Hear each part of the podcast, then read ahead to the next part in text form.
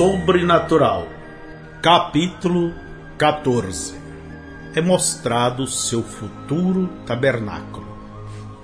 1933 Das centenas de pessoas que havia comparecido à primeira campanha evangelística de William Branham em junho de 1933, Muitos deles retornaram às suas igrejas uma vez que as reuniões na tenda se encerraram.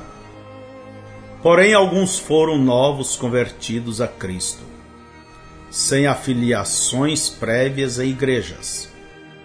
Muitas destas pessoas começaram a aparecer regularmente nos cultos de domingo. O salão maçônico alugado rapidamente ficou pequeno para acomodar a multidão, levando Billy a procurar um outro edifício. Na esquina da rua 8 com a Penn, em Jeffersonville, não longe de onde ele estava morando com sua família, a estrada mudava de direção ao redor de um banhado coberto com vegetação de lírios. Caminhando de volta ao salão maçônico, Billy ajoelhou-se na margem deste banhado para orar por este problema. Senhor, o que eu devo fazer? Para onde tu queres que esta igreja vá? Ele olhou ao redor. Havia lírios com seus caules verdes sobressaindo, flutuando como muitos pratos sobre a superfície da água. Quão bonitas suas flores estavam, algumas rosa, outras brancas. Aqueles lírios o deixaram maravilhado. Como eles poderiam começar na sujeira e lodo no fundo e saírem à luz do sol determinando tão limpos e graciosos? E isso fez Billy se lembrar de sua própria vida a qual bem recentemente havia emergido da sujeira do pecado à luz do amor de Jesus Cristo. Quão maravilhoso foi o Senhor que realizou tal milagre. Então isto veio a ele como uma revelação atirada, como uma flecha do trono de Deus. Aqui seria sua igreja, bem aqui, onde este lírio estava. Billy se levantou e andou pela alta gramínea ao redor do banhado. Seu coração bateu com entusiasmo. Sim, isto seria perfeito. Ele poderia construir.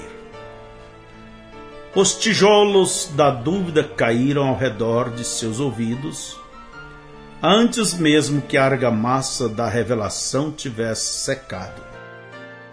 Como ele poderia comprar este lote, construir uma igreja aqui, quando ele mal podia sustentar a si, sua mãe, seus irmãos e irmã?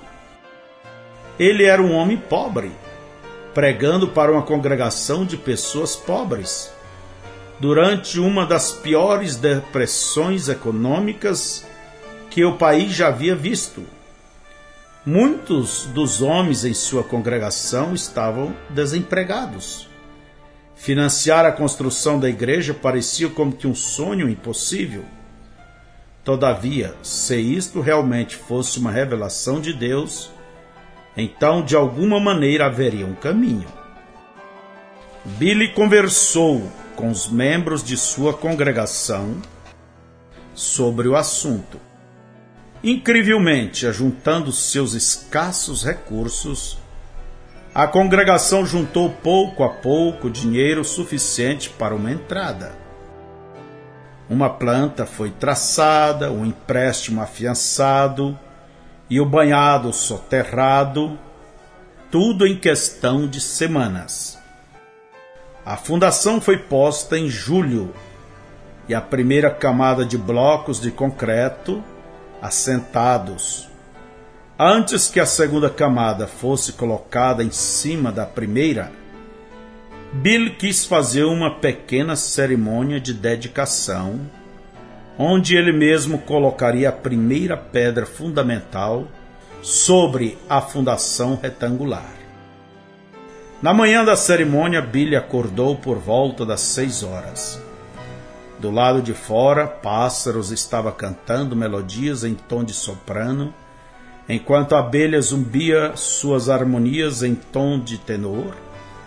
As silvas abaixo de sua janela enchia o quarto com fragante perfume de verão Billy permaneceu na cama por um longo tempo, suas mãos detrás da cabeça, deleitando-se na alegria do momento e pensando: Ó oh, grande Jeová, quão maravilhoso tu és!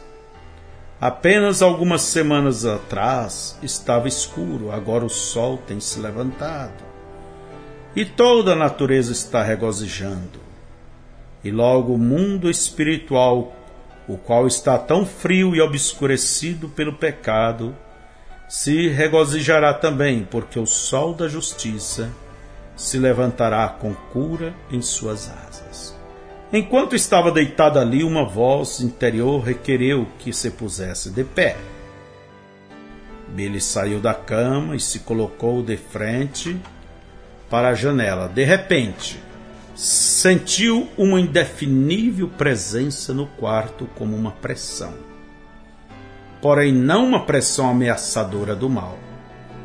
Esta presença reluzia um santo temor, como se o Senhor mesmo estivesse próximo. Billy esquadrinhou três paredes em sua visão. O quarto pareceu vazio, ele se virou para olhar para trás e instantaneamente emergiu em uma visão. Ele se encontrava às margens do Rio Jordão, onde João Batista havia batizado Jesus. Billy estava pregando o evangelho para uma multidão de pessoas, quando detrás dele ouviu gruídos. Ele se virou para ver e havia um grande chiqueiro bem próximo do rio. Estava cheio de suínos e o mau cheiro estava tomando conta do lugar. Billy observou: este lugar está poluído, o que na verdade não deveria estar. Este é um solo sagrado, onde o próprio Jesus pisou. Então o anjo do Senhor apareceu transportando Billy daquele lugar para a esquina da Rua 8 com a pé em Jeffersonville. No lote que uma vez era um banhado coberto de lírios, agora havia um grande bloco de concreto construído com uma inscrição acima na porta da frente onde se lia Tabernáculo Brana. O anjo levou para dentro Billy mal podia acreditar no que via. O edifício estava superlotado de pessoas. Não somente cada assento estava ocupado, mas também as pessoas ocupavam os corredores e permaneciam encostadas nas paredes. No final do salão havia três cruzes penduradas, uma na frente do púlpito e uma em cada lado do mesmo na visão, Billy moveu-se para um lugar detrás do púlpito e disse: Oh, isto é maravilhoso, isto é glorioso. Deus, quão bom tu és em dar-me este tabernáculo. Então o anjo do Senhor disse: Mas este não é seu tabernáculo. Certamente este é meu tabernáculo, Billy protestou. O anjo repetiu: Não, venha e veja. O anjo levou Billy e o abaixou novamente, desta vez sob a vasta expansão de um céu azul e claro. O anjo disse: Este é para ser seu tabernáculo. Olhando ao redor, Billy encontrou-se em um pomar. Árvores frutíferas cresciam, com cerca de seis metros de altura, em duas filas paralelas, criando um corredor entre elas com uma única grande árvore no final do corredor, posicionada de tal forma que era de igual distância de cada fileira. Uma das fileiras parecia ser de macieiras e a outra de ameixeiras. Estranhamente, Suas raízes estavam embutidas em grandes vasos verdes, de ambos os lados, tanto da direita quanto da esquerda. Um vaso vazio estava em linha em cada fileira de árvores. Uma voz do céu retumbou: A ceifa está madura, mas os trabalhadores são poucos. Billy perguntou: Senhor, o que posso fazer? Enquanto ele observava as árvores, começara a se parecer com bancos de igreja na visão de seu tabernáculo. E as três árvores no final do corredor tomaram a forma de três cruzes. Billy perguntou: O que isto significa? E o que são estes vasos vazios? E o anjo respondeu: Cabe a você plantar nestes dois vasos. Permanecendo na brecha entre as duas fileiras de árvores, Billy quebrou um galho de uma macieira e o plantou no vaso vazio. Em linha com aquela fileira, então ele quebrou um galho de uma mexeira e o plantou no vaso vazio daquele lado.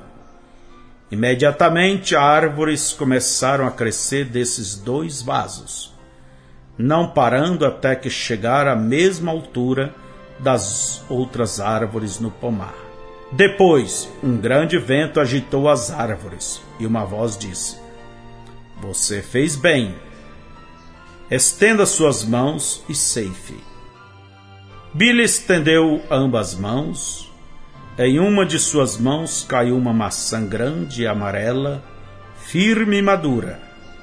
E em sua outra mão caiu uma grande e amarela ameixa, macia e madura. A voz disse: Como as frutas, elas são saborosas.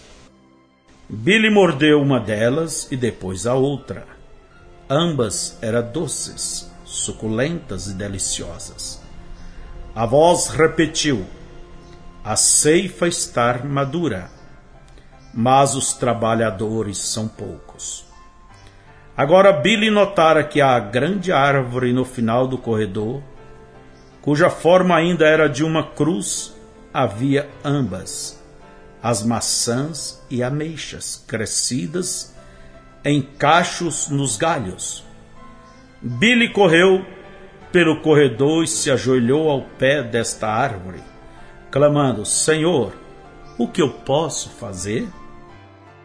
Um vento agitou fortemente as árvores, maçãs e ameixas começaram a cair em Billy como pingos de chuva, e a voz disse três vezes: Quando você sair desta visão, leia 2 Timóteo 4 então Billy estava de volta em seu quarto. O sol já havia subido um pouco mais alto no céu da manhã, mostrando que algum tempo havia passado enquanto ele houvera estado na visão. Billy pegou a Bíblia e abriu em 2 Timóteo. Ele leu o quarto capítulo lentamente, pensando acerca de cada palavra tentando ligar isto com a visão. Que pregues a palavra, instes a tempo e fora de tempo, redarguas, repreendas, exortes com toda longanimidade e doutrina. Porque virá tempo em que não sofrerão a sã doutrina, mas tendo comichão nos ouvidos, amontoarão para si doutores conforme as suas próprias concupiscências e desviarão os ouvidos da verdade, voltando às fábulas. Mas tu, se sóbrio em tudo, sofre as aflições, faze a obra de um evangelista, cumpre o teu ministério. Billy arrancou esta página de sua Bíblia e levou-a consigo à cerimônia de dedicação na esquina da Rua 8 com a pena. Como era um dia de trabalho, cerca de somente 50 pessoas de sua congregação puderam estar ali. Na maior parte mulheres e crianças. Enquanto o major Urey dos Voluntários da América liderava sua banda em movimento de marcha. Bill colocou a pedra fundamental firmemente em seu lugar no cimento molhado. Isto foi um gesto simbólico, dado que o Novo Testamento proclamou Jesus Cristo como a principal pedra de esquina de sua Igreja Universal. Quando Billy colocou a pedra de esquina na fundação de seu próprio edifício, ele estava declarando que esta igreja seria dedicada aos princípios da principal pedra de esquina, Jesus Cristo. Então as pessoas colocaram moedas, lembranças e pedidos de oração por escrito em uma lata e a colocaram dentro da cavidade da pedra fundamental. Bill cobriu com a página que ele havia arrancado de sua Bíblia naquela manhã, página esta que continha estas palavras proféticas. Mas tu, se sóbrio em tudo, sofre as aflições, faze a obra de um evangelista, cumpre o teu ministério.